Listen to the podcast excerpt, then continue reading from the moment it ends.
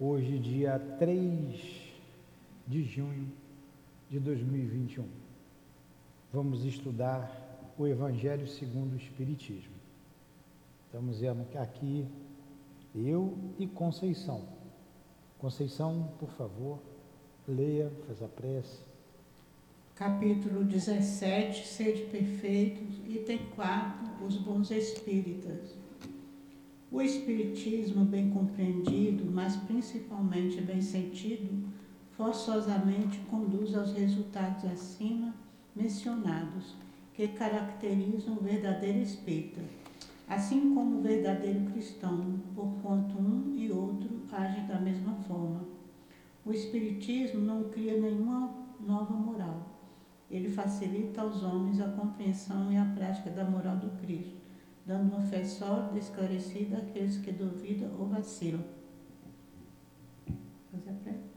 Então vamos fazer a nossa prece, a nossa querida irmã fará a prece.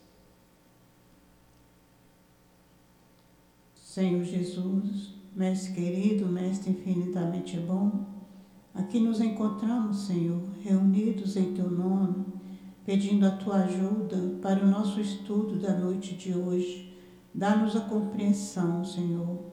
Ajuda-nos que possamos compreender os teus ensinamentos, mas que possamos compreender e colocar em prática, que não fique só na nossa mente, mas que possamos trazer para o nosso dia a dia, na nossa vida diária, a prática destes mesmos. Por isso te pedimos, ajuda-nos, Senhor nos dá força, coragem, perseverança para domar nossas más tendências e crescer espiritualmente, caminhando na tua direção, na direção de Deus. Fica conosco, que seja em nome de Deus, em teu nome, em nome do irmão Luiz, do altivo e dos mentores espirituais da nossa casa, que possamos dar por iniciado o nosso estudo do Evangelho da noite de hoje. Graças a Deus. Então vamos lá. Você quer falar alguma coisa, Conceição? Você leu? Hum? Quer falar alguma coisa? Não, aqui ele, ele fala que o, o Espiritismo bem compreendido e bem sentido conduz aos resultados acima, que é o que nós vimos na aula passada, o homem de bem. Então, quando a gente compreender a doutrina espírita, sentir e praticar, a gente vai, ser um, vai conseguir ser um homem de bem. Exatamente. Você lembra que nós íamos falar de um verdadeiro homem de bem, do céu e inferno? É o. João Felipe, Jean Felipe, né? Felipe. Felipe. Eu acho que não sei se é Jean Felipe, é um nome assim. Você pega o céu e o inferno para mim? Ser até ali, não estou com a minha chave aqui. É, Para a gente ver um, um, verdadeiro homem de bem. Nós só falamos e não deu tempo. Que tem um exemplo no céu e inferno de um verdadeiro homem de bem. Mas vamos aqui, enquanto ele não traz. Então, o, o bom espírito e o verdadeiro homem de bem é a mesma coisa. Pode interromper a hora que quiser, tá? E perguntar, se colocar. O Espiritismo não cria nenhuma nova moral, ele facilita aos homens a compreensão e a prática da moral do Cristo, dando uma fé sólida e esclarecida àqueles que duvidam ou vacilam. Então, na verdade, o Espiritismo não cria moral nenhuma nova né? ratifica o que o Cristo trouxe e explica. Explica. Obrigado. É, raciocinada. Ele não cria nenhuma nova moral. A, é, às vezes a gente vê que a doutrina espírita é muito antiga. A gente não escuta isso. A doutrina espírita foi lançada com o livro dos Espíritos em 18 de abril de 1857. Agora, as ideias espíritas são antigas. A ideia da reencarnação, da comunicabilidade, da imortalidade, da, ino... da imortalidade da alma, eh, conservando a sua individualidade, a unicidade de Deus e outras ideias. Essas ideias existem desde que o mundo é mundo. Sim. É, e Kardec juntou essas ideias todas né, que os espíritos trouxeram. Eu queria falar para vocês de um espírito, porque a gente viu o homem de bem, e agora nos bons espíritos ele está dizendo que o verdadeiro homem de bem e o bom espírito é a mesma coisa. A gente sabe que o verdadeiro homem de bem foi Jesus, na sua maior pureza.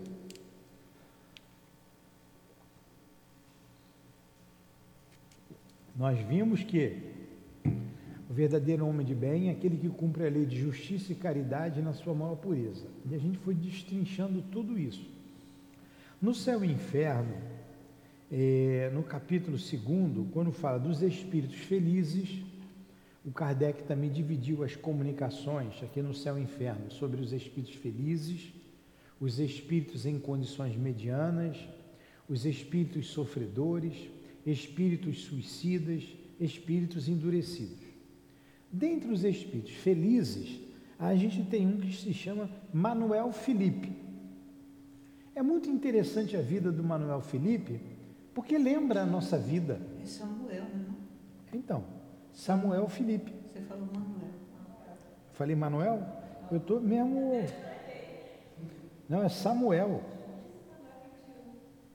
Olha o que diz aqui: Samuel Felipe era um homem de bem. Então Kardec está falando que ele era um homem de bem.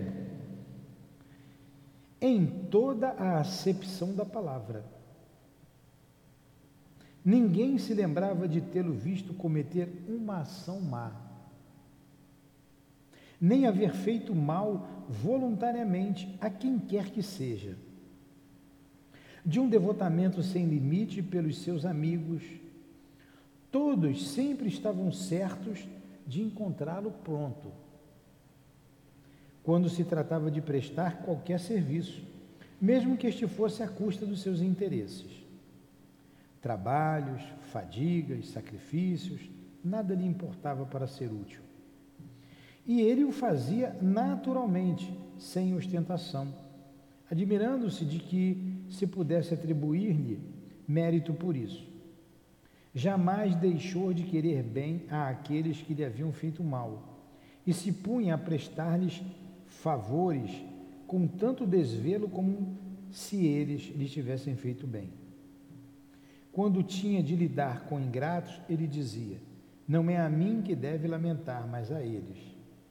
Ainda que muito inteligente e dotado de talento natural, sua vida toda de trabalho havia sido obscura e cheio de rudes provações. Era uma dessas naturezas de elites que florescem na sombra, da qual o mundo nada fala e cujo brilho nada reflete sobre a terra. Adquirira o conhecimento do Espiritismo, uma fé ardente, adquirira no conhecimento do Espiritismo uma fé ardente na vida futura e uma grande resignação nos males da vida terrestre. Morreu em dezembro de 1862, com a idade de 50 anos, em consequência de uma dolorosa moléstia, sinceramente lamentado por sua família e alguns amigos. Samuel Felipe foi evocado alguns meses depois. Então, esse era o Samuel Felipe. Kardec falou que era um verdadeiro homem de bem, estava sempre pronto para ajudar as pessoas, é aquele que não tinha tempo ruim sacrificava até os seus próprios interesses em favor dos outros. Né? Resumidamente foi isso que a gente leu. Vocês estão com calor? Quer ligar o ar? Aí chamaram o Manuel Felipe, evocou, Kardec evocou o Manuel Felipe. É, Tendes uma, uma clara lembrança dos vossos últimos instantes na terra? Perguntou para o Espírito. E ele respondeu: perfeitamente. Essa lembrança me veio pouco a pouco.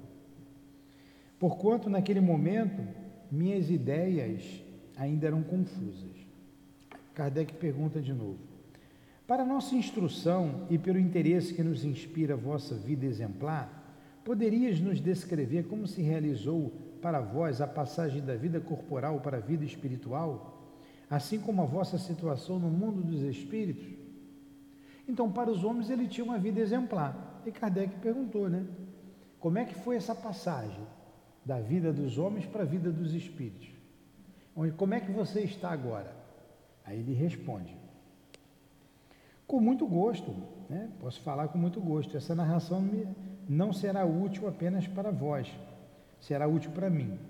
Levando de novo meus pensamentos sobre a terra, a comparação me fez apreciar melhor ainda a bondade do Criador. Eu não vou ler tudo, porque são várias páginas, são mais três páginas, mas vou ler somente o primeiro parágrafo, que é pequenininho. Ele responde: Saber de quantas tribulações minha vida foi semeada. Nunca me faltou coragem nas adversidades. Serve para gente, né? Nunca faltou coragem ele nas dificuldades da vida. Obrigado, meu Deus. E hoje me felicito. Quantas coisas teria perdido se tivesse cedido ao desânimo? Ele nunca desanimou. Tremo só ao pensar que por minha fraqueza tudo quanto suportei teria sido sem proveito e teria que recomeçar. Oh, meus amigos, que possais penetrar bem esta verdade. Nela está a vossa felicidade futura. Não, certamente não é muito caro comparar essa felicidade por alguns anos de sofrimento. Se soubesseis como alguns anos representam pouca coisa em presença do infinito. E aí ele vai dizendo aqui várias coisas. Deixa eu ver se eu destaco algumas aqui. Nunca se queixou das dificuldades, abençoa as provas que passou. Ah, sim, esse pedacinho aqui, olha o que ele fala, Maria, para você, para você ficar feliz. As duas Marias. Olha o que ele diz aqui, só vou ler mais um pedacinho. Ó vós que me fizeste sofrer sobre a terra, que fostes duros e mal intencionados comigo, que me haveis humilhado e enchido de amargura, vós cuja má fé muitas vezes me submeteu às mais difíceis provações. Não só vos perdoo, mas vos agradeço. Está aqui o homem de bem. Você quer ser homem de bem, Maria? Olha aí. Pois é, mas o bom espírita. Mas o bom espírito e o homem de bem é a mesma coisa. Vou ler de novo esse pedacinho para vocês gravarem bem. É. Ó vós que me fizeste sofrer sobre a terra, que fostes duros e mal intencionados comigo que me haveis humilhado e enchido de amargura. Vós, cuja má fé muitas vezes me submeteu às mais difíceis provações. Não só vos perdoo, mas vos agradeço. Querendo me fazer o mal, não, não suspeitaste de que me fazia tanto bem. Então, quando as pessoas fizerem mal a vocês, agradeçam.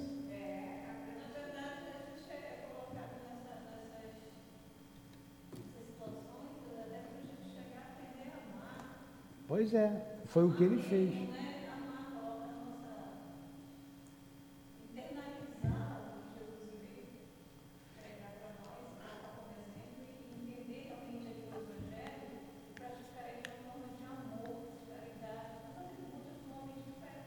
Pois é, todos nós sabemos disso, é só fazer. Não faz porque não quer.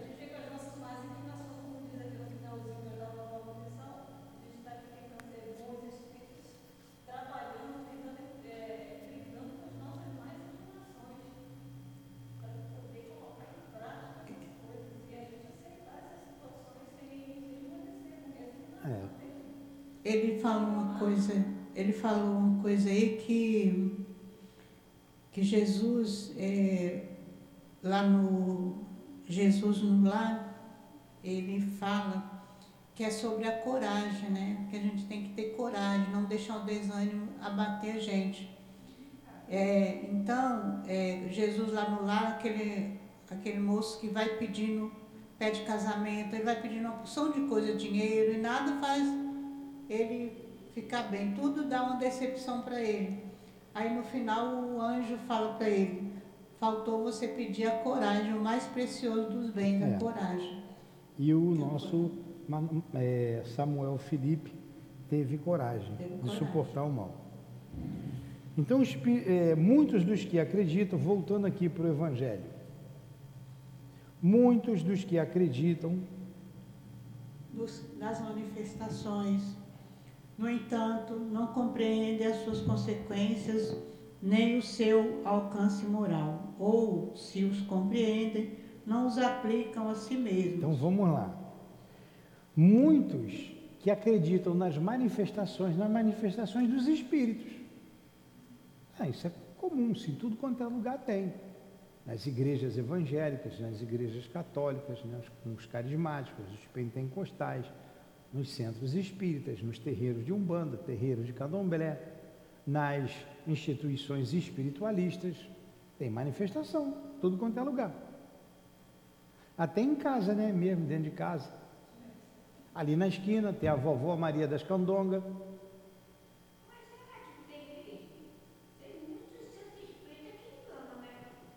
Tem. É. Tem. As manifestações estão por todos os lugares. Mas o que ele está dizendo aqui que as pessoas não compreendem as consequências e seu alcance moral. Quais as consequências das manifestações? Por que, que elas acontecem? Qual o seu alcance moral? Porque se manifestar por se manifestar, a pessoa ser médio por ser médio, o espírito falar por falar, falar qualquer bobagem, do que adianta? Não adianta nada. É. Então, quais são as consequências disso? É. Então, ele está dizendo aqui, primeira coisa, nas manifestações, a vida continua. Não existe morte. Se eu sei que a vida continua, que eu sou. Alguém disse que era imorrível, né? Se eu sou imorrível, é melhor dizer ser imortal, senão vamos cortar aqui. Se eu sou imortal, isso tem consequência. Isso tem consequência. Eu, eu não vou morrer. Vai morrer o corpo. Para onde que eu vou? Olha a consequência. O que, que vai acontecer comigo? Tudo isso é consequência. Muita gente não pensa nisso. Não pensa. Poxa, se eu sou imortal, o que é mais importante é o espírito. Sou eu o espírito. Então eu vou levar, isso é uma consequência lógica, o que é do espírito. Então por que nós buscamos ainda com tanta vontade as coisas do mundo? Eu sei que sou imortal. O espírito que está falando ali é o seu João, o seu Joaquim, é o, é o Felipe, é o Manuel, Pô, ele não morreu, eu também não vou morrer. Poxa, mas eu vou viver como? Ainda com as coisas do mundo, buscando os, os, os prazeres do mundo? Porque os prazeres do mundo atendem à matéria, atendem à carne. É pecado? Não, está no mundo. Nós estudamos aqui, o homem no mundo. É você viver no mundo sem ser mundano. Se você só buscar os prazeres do mundo, da carne, e não cuidar dos valores da alma, você não vai ser feliz. Terá uma consequência. Você, você já viram alguém levar no caixão casa, apartamento, navio, lancha, ouro, cheque? Não leva, né?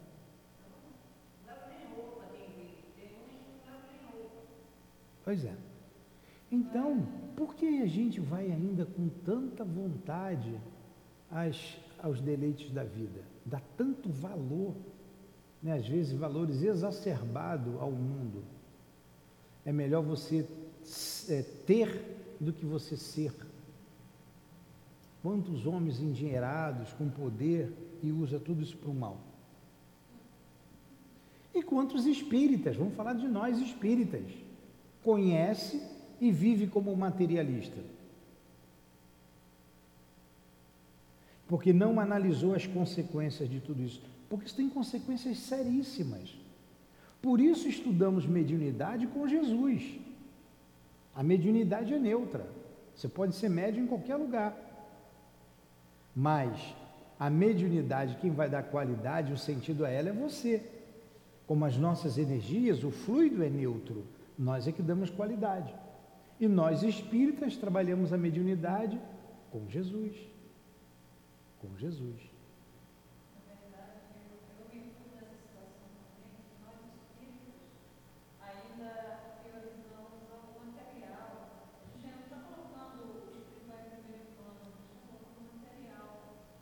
É isso aí que nós falamos, né?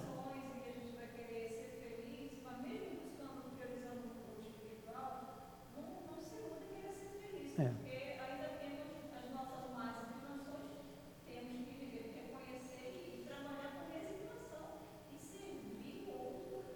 Pois é.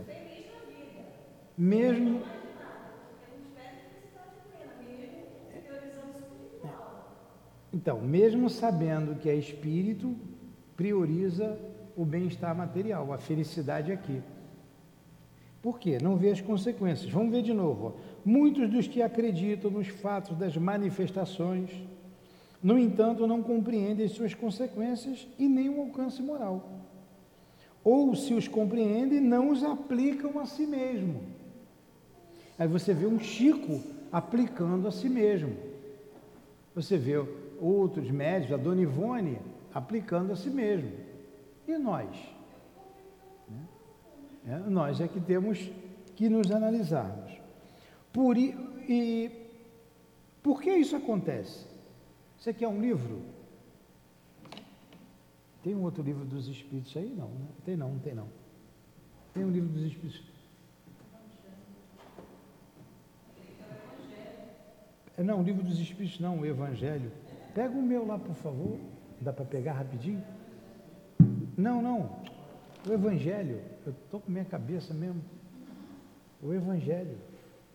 Você está cansado, hein, Nilton? É. E por que, que isso acontece? Por que, que a gente confunde? Por uma falta de clareza da doutrina? Não. Visto que ela não contém alegorias nem figuras que possam dar lugar às falsas interpretações. A doutrina espírita é muito clara. A clareza é a sua própria essência, é o que lhe dá poder, porque ela vai direto à inteligência. Nada tem de misterioso, e seus iniciados não são possuidores de nenhum segredo escondido do povo. Então a doutrina espírita é muito clara. É muito clara, não tem segredo nenhum. É só você aplicar na sua vida. Quando escolheu o discípulo dele, ele escolheu os intelectuais, ele escolheu quem? Os pescadores, homens simples. Então, toda essa inteligência toda para ter essa compreensão. Pois é. Só basta a gente ter vontade. Ser honesto. É difícil ser honesto? Ser honesto com tudo, com você mesmo. Ser bom, benevolente. Indulgente com as imperfeições dos outros. Perdoar.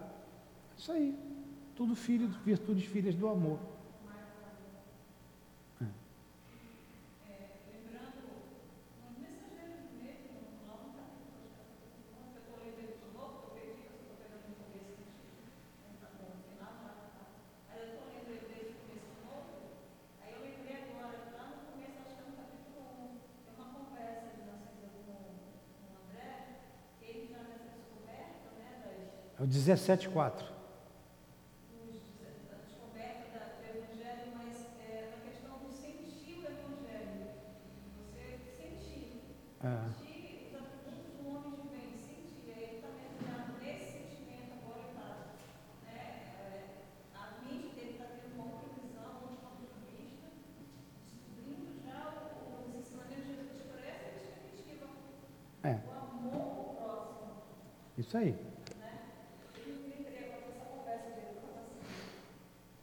Seria então. Essa lição aqui de ontem está bem pertinente ao que nós estamos falando. É, que Jesus pergunta: o que buscais? É. Pois é, o que, que a gente busca? É, o que, que a gente busca? É pertinente, mas vamos continuar no Evangelho. Vai. Onde é que nós paramos? Seria então necessária. Seria então necessária uma inteligência fora do comum para compreendê-la? Não, pois veem-se homens de uma capacidade notória que não a compreendem, enquanto que inteligências vulgares de jovens mesmo, mesmo apenas saídos da adolescência, aprendem com admirável justeza os seus detalhes mais delicados. Isso ocorre porque a parte, de alguma forma, forma material da ciência só requer olhos para observar, enquanto que a parte essencial necessita de um certo grau de sensibilidade, que se pode chamar de maturidade do senso moral. Maturidade independente da idade e do grau de instrução, porque é inerente ao desenvolvimento, em um sentido especial, do espírito encarnado. Então vamos lá. Para compreender a doutrina espírita precisa de uma inteligência fora do comum? Não. É simples, é claro. Ninguém morre. A vida continua. Os espíritos se comunicam. Isso tem uma consequência moral para a gente. Isso é difícil de entender. Agora, aplicar tudo isso é que é diferente. Aí entra a maturidade do senso moral, a maturidade do espírito. A gente vê jovens bem entendendo muito bem a doutrina, e homens mais velhos não entendem, não compreendem. É a maturidade do espírito. A gente sabe que, como espírito, temos idades diferentes, maturidades diferentes. Depende da maturidade de cada um. Alguma pergunta?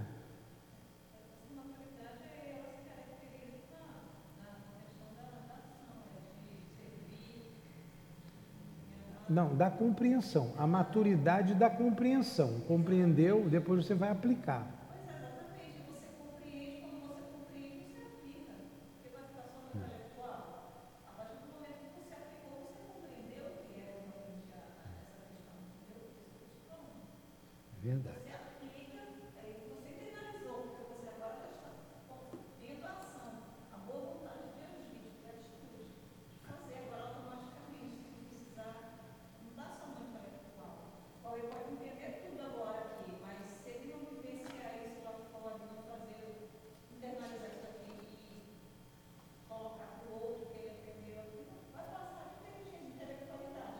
Isso. Por quê? Porque ele diz aqui, ele continua. Fala. Em algumas pessoas. Só um instante. Hum. Fala.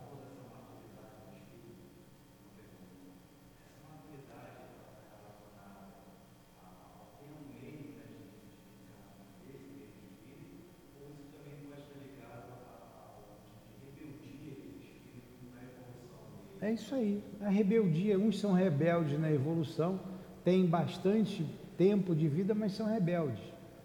É, e outros têm menos até tempo como espírito e são mais dóceis ao, aos ensinamentos de Jesus, aos ensinamentos do amor.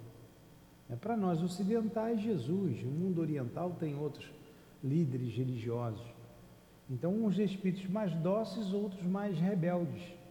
Então é a maturidade, do, é isso aí, maturidade do senso é justamente isso.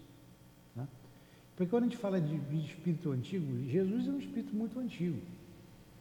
Então antes da gente vir para a terra, ele já era o Cristo. Né? Então é um espírito que é fácil compreender as coisas, pela maturidade dele. Agora, nós outros, muitos somos rebeldes mesmo. E o que caracteriza os espíritos na Terra, no planeta de provas e expiações, é a rebeldia. A gente estudou isso lá atrás. É o que nos caracteriza aqui é a rebeldia. Vamos lá.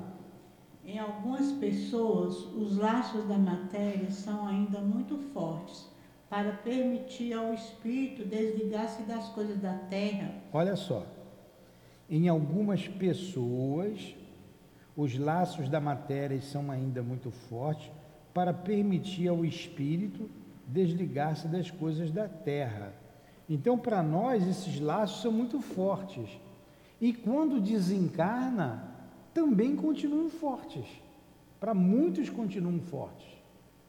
A gente vê o espírito dizer: Esse lugar é meu, essa casa é minha, essa terra é minha.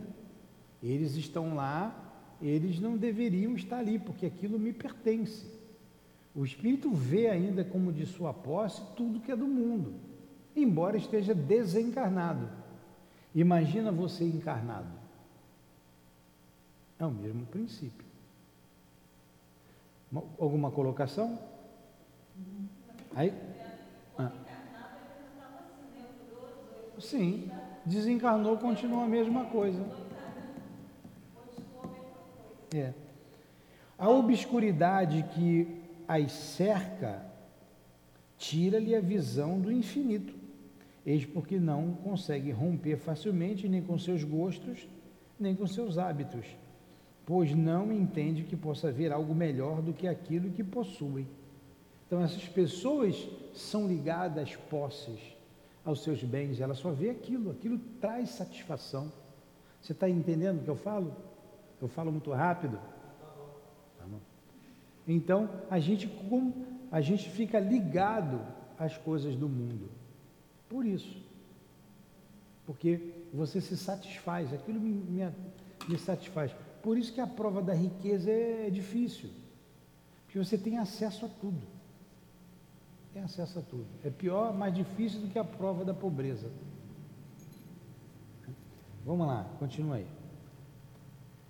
É a crença nos espíritos. A crença nos espíritos é para eles um simples fato, que nada ou pouco modifica suas tendências instintivas. Pois é, acredita nos espíritos, mas não muda, não melhora, não se transforma.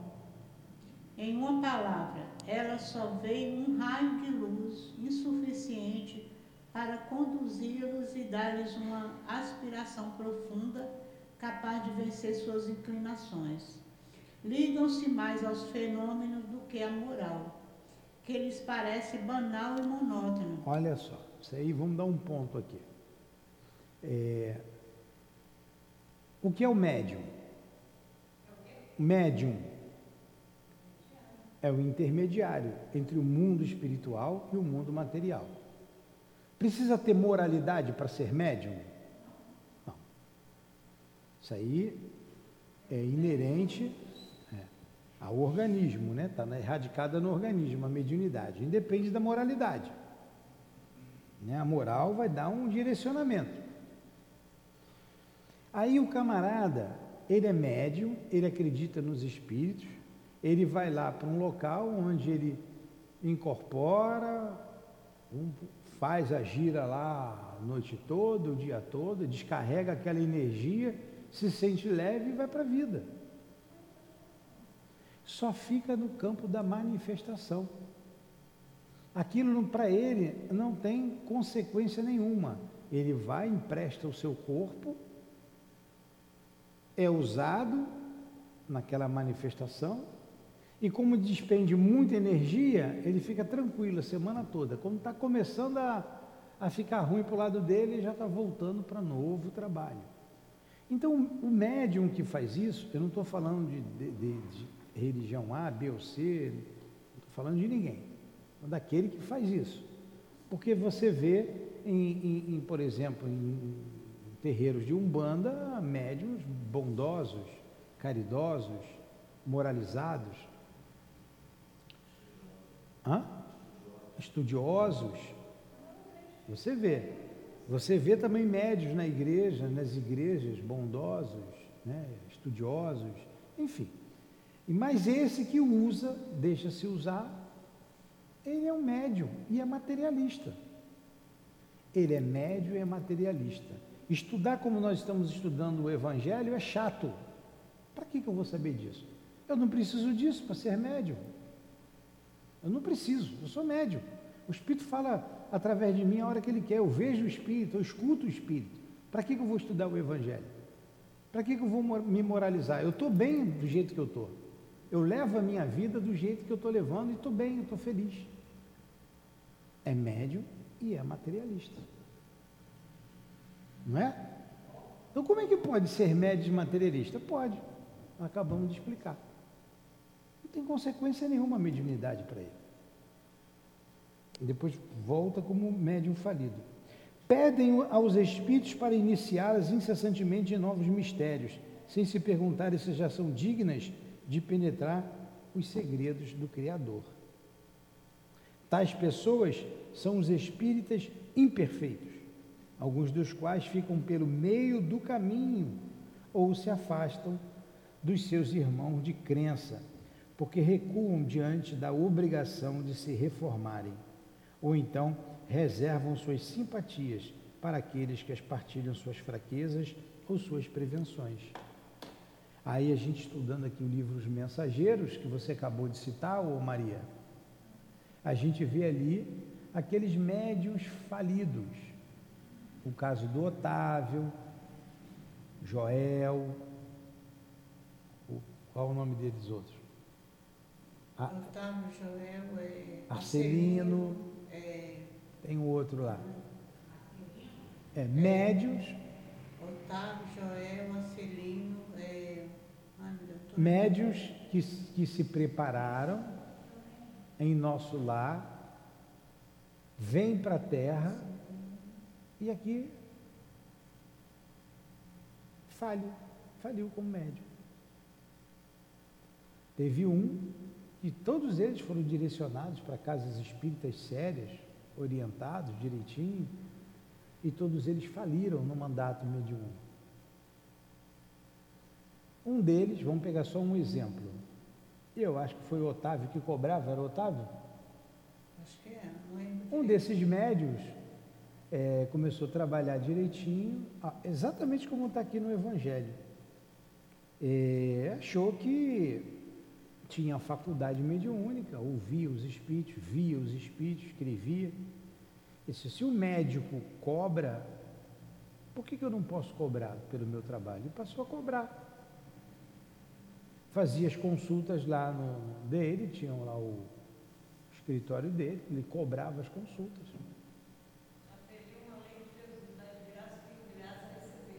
Mas por que, que, ele, que ele fez errado? O que, como é que ele, ele chegou enlouquecido?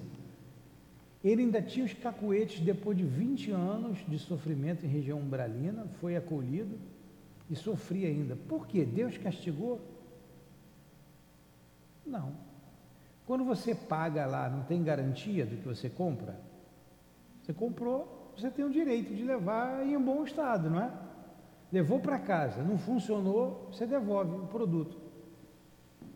É, tem a lei, a lei não. Então você vai lá e paga a consulta espiritual. O camarada lá te promete uma porção de coisa. O espírito te promete uma porção de coisa. E você não faz, ele vai ficar no teu pé.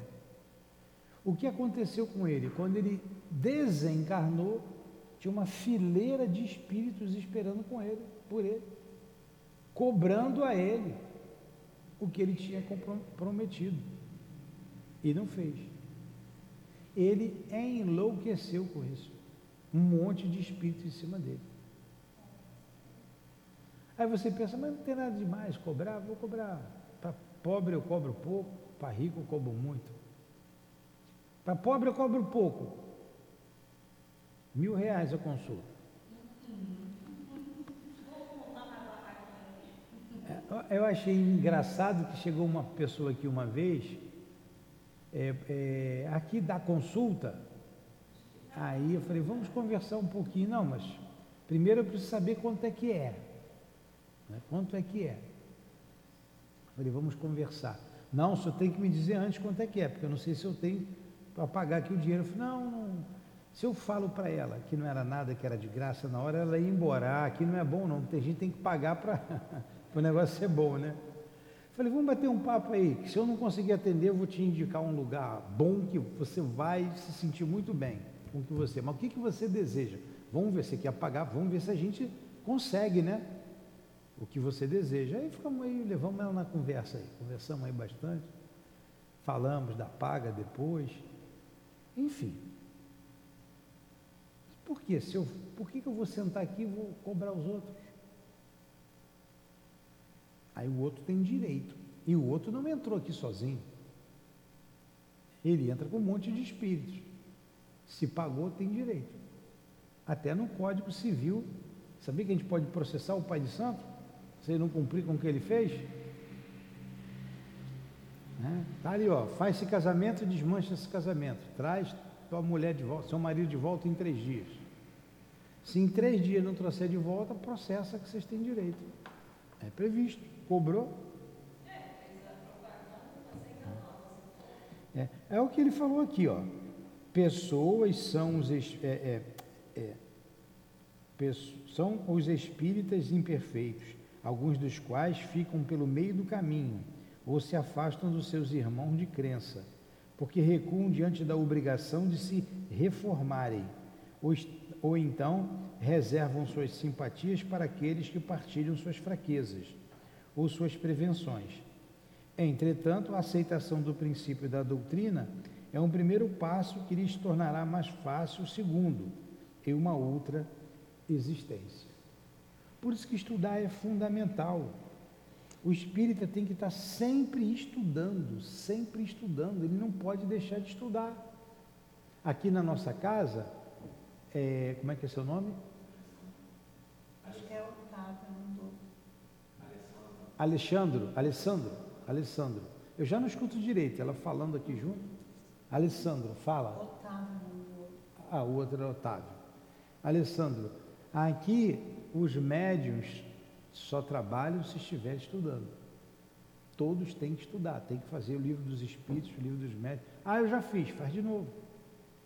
Vai fazer até morrer. Tem que estar sempre estudando. Depois que fizer as obras todas, tem que estar fazendo ou o livro dos espíritos ou o evangelho, ou os dois. E o livro dos médios é fundamental. Né? O manual do médium é o livro dos médios. Como é que você vai tra trabalhar sem conhecer o manual? Aquele que pode, com razão, ser qualificado de verdadeiro e sincero espírita, encontra-se em um grau superior de adiantamento moral. O espírito já domina mais completamente a matéria e lhe dá a percepção mais clara do futuro. Então, vamos trazer aqui o que a gente sempre lá estuda no livro dos médios, a gente sempre diz, no, no curso de orientação mediúnica e passes, o item 226 do livro dos médiuns. Esse item tem várias perguntas. Uma dessas perguntas, a pergunta número 9 do item 226 do livro dos médiuns, Kardec faz a seguinte pergunta para os espíritos. Eu vou responder por que, que você tem que ter aqui a, a mediunidade com os bons espíritos. Você precisa se elevar, você precisa estudar, você precisa se transformar. E por quê? Para que você tenha a companhia dos bons espíritos. Se eu for ali, montar minha tenda ali, tio, tio Newton, consultas, como é que vai? Vou botar lá, como é que eu vou botar lá? Consultas em promoção. A minha promoção é 300 reais. Vamos me vender tão baratinho, né? Preço promocional. O altivo vai lá? Me ajudar? O Chico vai lá me ajudar na consulta? Vou ganhar dinheiro às custas dele? Nessa pergunta, Kardec questiona o seguinte: o que seria o médium perfeito? O que seria um médium perfeito? Essa é a pergunta de Kardec. Item 226 do livro dos, dos médios. Questão número 9. Respondem os espíritos é, perfeito. Que pena, pois a perfeição não existe na terra. Diga, bom médium, e já é muito, porque eles são raros. Ó, tá filtrando o negócio, né?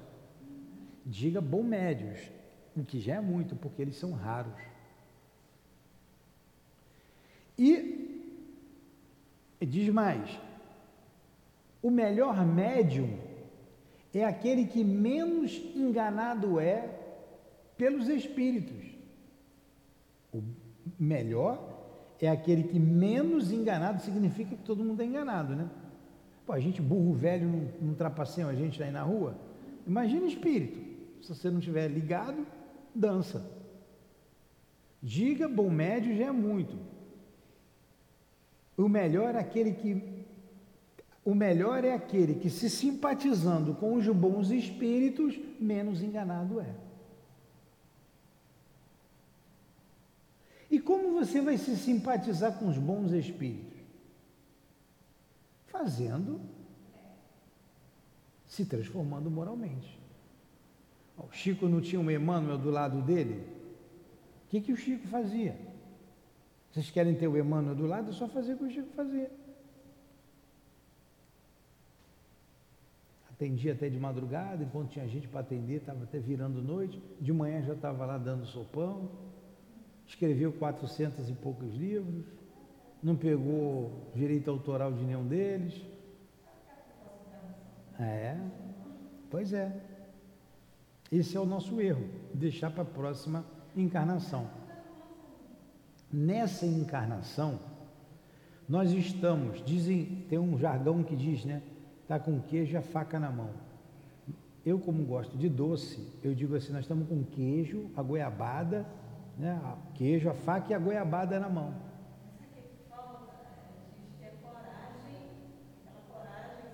De praticar.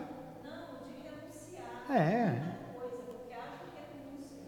Pois é, isso aí. A gente tem que se desprender realmente da vida mundana para renunciar mesmo por completo e virar um chico de vida. Pois é. é. Então a gente tem o conhecimento aqui na nossa casa. A gente tem o acesso ao conhecimento, a gente estuda aqui todo dia. São agora 8 horas da noite, né? estamos aqui terminando, aqui, são, são 10 para as 8, o nosso estudo sobre o Evangelho. De manhã nós já estudamos aqui o livro dos médiuns. Tem outra, outra sala estudando o livro dos médiuns. Não, que eu tenho que ajudar a Dilane lá um pouquinho. E fica menos cansativo. Então a gente tem o estudo, tem o esclarecimento, tem o trabalho, o trabalho com o próximo, a obra social, sábado, você vem aí de manhã para assistir, já pode chegar cedo, 8 horas. Tem a, tem a oportunidade de servir ao próximo. Tem os trabalhos mediúnicos, então a gente tem tudo. A gente sabe o que fazer. Todo mundo sabe. E por que, que não faz? Porque não quer. Porque não quer. Aí continua.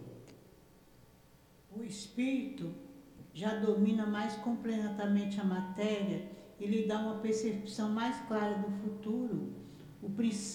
Os princípios da doutrina nele fazem vibrar as fibras que nos primeiros permanecem insensíveis em uma palavra, foi tocado no coração e por isso sua fé é inabalável.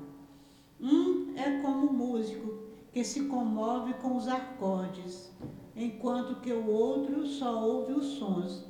Reconhece-se o verdadeiro espírita pela sua transformação moral e pelos esforços que faz para dominar suas más inclinações. Aqui ele enquanto deu. um se satisfaz. Para aí, vamos parar aí um instantinho. Então, olha, esse pedaço aqui é muito repetido pelos espíritas. Na Gênesis já diz um pouquinho diferente. Porque aqui ele diz uma coisa que facilita a nossa vida. A gente viu lá o homem de bem. Poxa, uma série de virtudes que nós vimos do verdadeiro homem de bem. Começa lá, é aquele que cumpre a lei de justiça, amor e de caridade na sua pureza, na sua maior pureza. Se tem alguém contra ele, ali vai, desce, desce. Quando termina, ele diz assim: Aqui não estão todas as qualidades do homem de bem, do verdadeiro homem de bem. Mas aquele que praticam essas se aproxima das outras. Aí quando chega aqui nos bons espíritos, que ele diz que o bom espírito e o homem de bem é a mesma coisa, ele vem com esse pedaço, com essa frase que muitos repetem dentro da doutrina espírita. Reconhece-se o verdadeiro espírita pela sua transformação moral e pelos esforços que faz para dominar as suas más inclinações. Então já dá uma facilidade. Mas eu preciso fazer, eu preciso me transformar moralmente. Eu preciso me transformar. Então, o verdadeiro espírito é reconhecido pela sua transformação moral e pelos esforços que faz para dominar as suas mais inclinações. Eu tenho que me esforçar. Eu tenho que lutar contra as minhas más inclinações. Isso nós sabemos que não é simples. Porque quando a gente se conhece, a gente é um outro, um outro é, mal, um outro defeito, é a gente não se conhecer. A gente precisa se conhecer. Se eu me achar sempre bom, certinho, como é que eu vou trabalhar as minhas deficiências? Então eu preciso me conhecer para domar as minhas más tendências, fazer um esforço para isso. Enquanto um se satisfaz no seu horizonte limitado, o outro que compreende alguma coisa de melhor se esforça para libertar-se dele e sempre consegue, quando tem a vontade firme. Olha aí, tem que ter vontade firme. Eu me lembro, é, a, o catolicismo para mim foi muito bom, me deu umas noções básicas da vida espiritual, de Deus, do amor de Deus, do amor de Jesus, eu sou grato a tudo que eu aprendi. Eu me lembro pequenininho indo para a igreja, a minha avó me levava, ela trocava lá as flores do altar. Então é uma boa recordação. Eu né? não compartilho daquelas ideias hoje, mas aquelas ideias me ajudaram no momento da minha vida, era uma fase né, de maturidade espiritual e que me atendia. Ia à missa todos os domingos, eu gostava. O meu tio era padre, né, o irmão da minha mãe, desencarnou, continua sendo padre. Então, uma família toda muito católica, eu ia à igreja católica. Mas lá tinha uma coisa que era bom, porque quando eu errava, eu confessava para o padre, e o padre mandava, me absorvia e mandava eu fazer lá a minha novena, né? Rezava lá, Maria, o Pai Nosso, Salve a Rainha. Então, de acordo com o pecado, era mais ou menos Pai Nosso, né?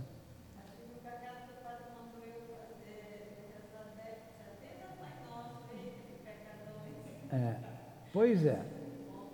Aí você fazia lá sua penitência, comungava e ficava leve. Né?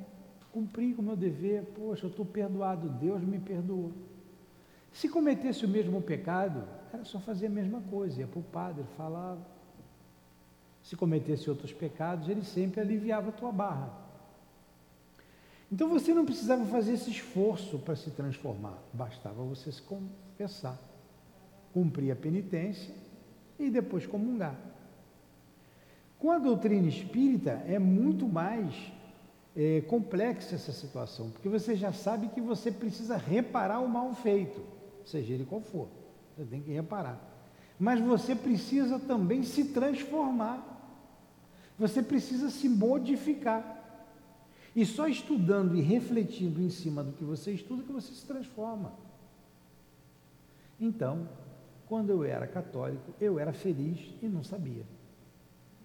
Agora a coisa ficou complicada para o meu lado eu tenho que lutar muito. E essa luta interior, né, quando Jesus diz assim: Eu não vim trazer a paz, mas a espada. Né? Então, essa espada que penetra na gente é uma espada mesmo, que você é a luta do homem velho com o homem novo, do que é, o que você é e o que você deseja ser. E nessa, nesse antagonismo, nessas lutas, nessas ideias antagônicas, Paulo se referiu com aquela belíssima frase, né? Senhor, porque tudo aquilo que eu quero eu não faço. Porque tudo aquilo que eu não quero e tudo aquilo que eu não quero eu faço. Né? Porque tudo que quero, isto eu não faço, mas aquilo que não quero, isto eu faço. Olha a, a luta interior o homem velho com o homem novo, o homem tentando se renovar. Também uma frase de Paulo muito profunda. Essa primeira é é para a gente meditar muito. E a segunda é tudo me é lícito, mas nem tudo me convém. Então nós devemos ver o que o que me convém. Nem tudo que é legal é moral. Nem tudo que é legal é moral. Então a gente deve buscar aquilo que nos convém, que, o que é lícito, e não o que, melhor, nem tudo que é lícito nos convém. Porque nem tudo que é legal é moral. Então tem que buscar as coisas morais. O que me convém para a minha transformação como espírito que sou. Primeiro eu tenho que ter a ideia de que eu sou um espírito imortal. Eu estou num corpo. Eu, eu tenho um corpo. Ah, eu tenho um espírito. Não, eu sou espírito, eu não tenho espírito, eu sou espírito. Eu só uso o corpo. Então, se eu sou espírito, preciso valorizar o que é do espírito. O amor é a grande virtude, a maior das virtudes. O orgulho é o antagonismo. Dali se deriva todos os defeitos do orgulho, do egoísmo e do amor, todas as virtudes. Question? Alguma pergunta?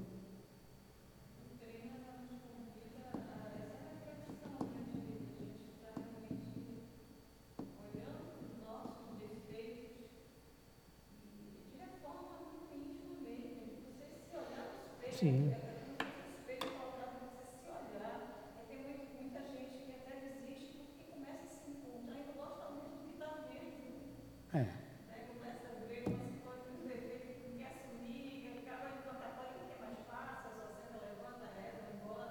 Pois é.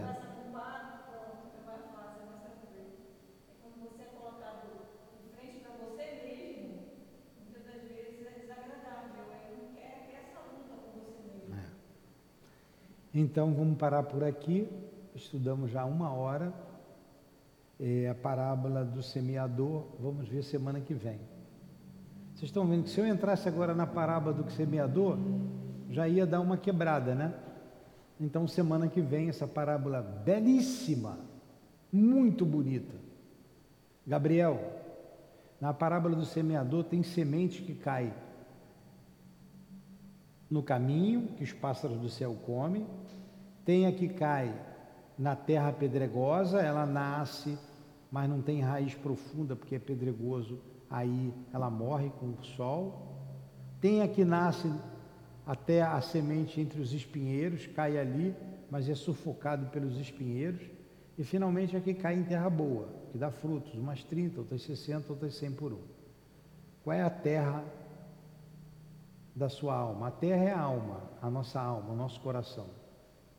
Pensa até semana que vem, Gabriel. Tá? Se a, a terra, tua terra aí do seu coração é a pedra, o caminho, é o espinheiro, uma terra boa. Vamos fazer a nossa prece? Então vamos lá, vamos agradecer a Deus por tudo. Vamos, Conceição.